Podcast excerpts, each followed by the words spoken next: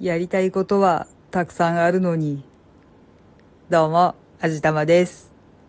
とりあえずね、寒い時っていうのは編み物をやりたくなります。もちろん寒さしのぎになるものを編みたいわけなんですけど、今が一番寒いのに今から編み始めたって間に合わないじゃんっていうのはよくわかっているんですよ。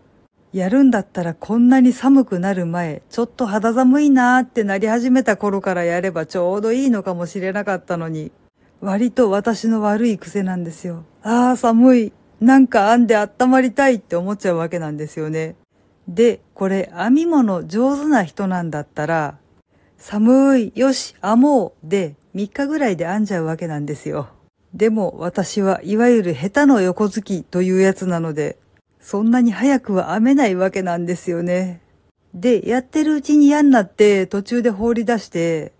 結局ダメでしたっていうのがオチだったりします。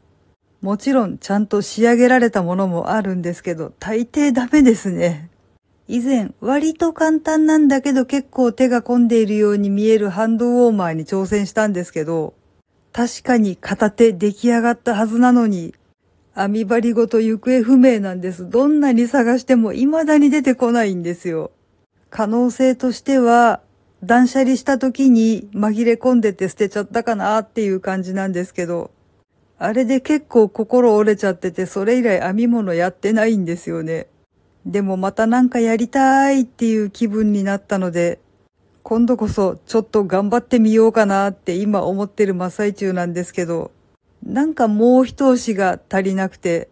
取り掛かる気になれません。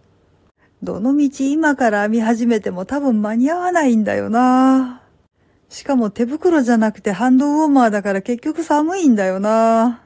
それに何より今肩とか腕とかを痛めていて、編み針持ってもそんなに長くやれないから、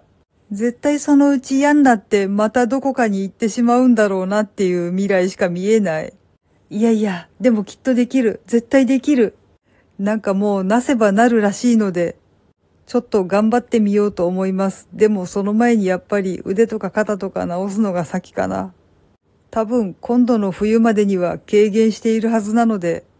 次の冬に備えての目標にしようと思います。可愛いのできたら報告しますので、気長に、いや、できるだけ忘れてお待ちください。はい。というわけで今回はこんな感じにしようと思います。聞いてくださってありがとうございます。この番組は卵と人生の味付けに日々奮闘中の味玉のひねも姿でお送りいたしました。それではまた次回お会いいたしましょう。バイバーイ。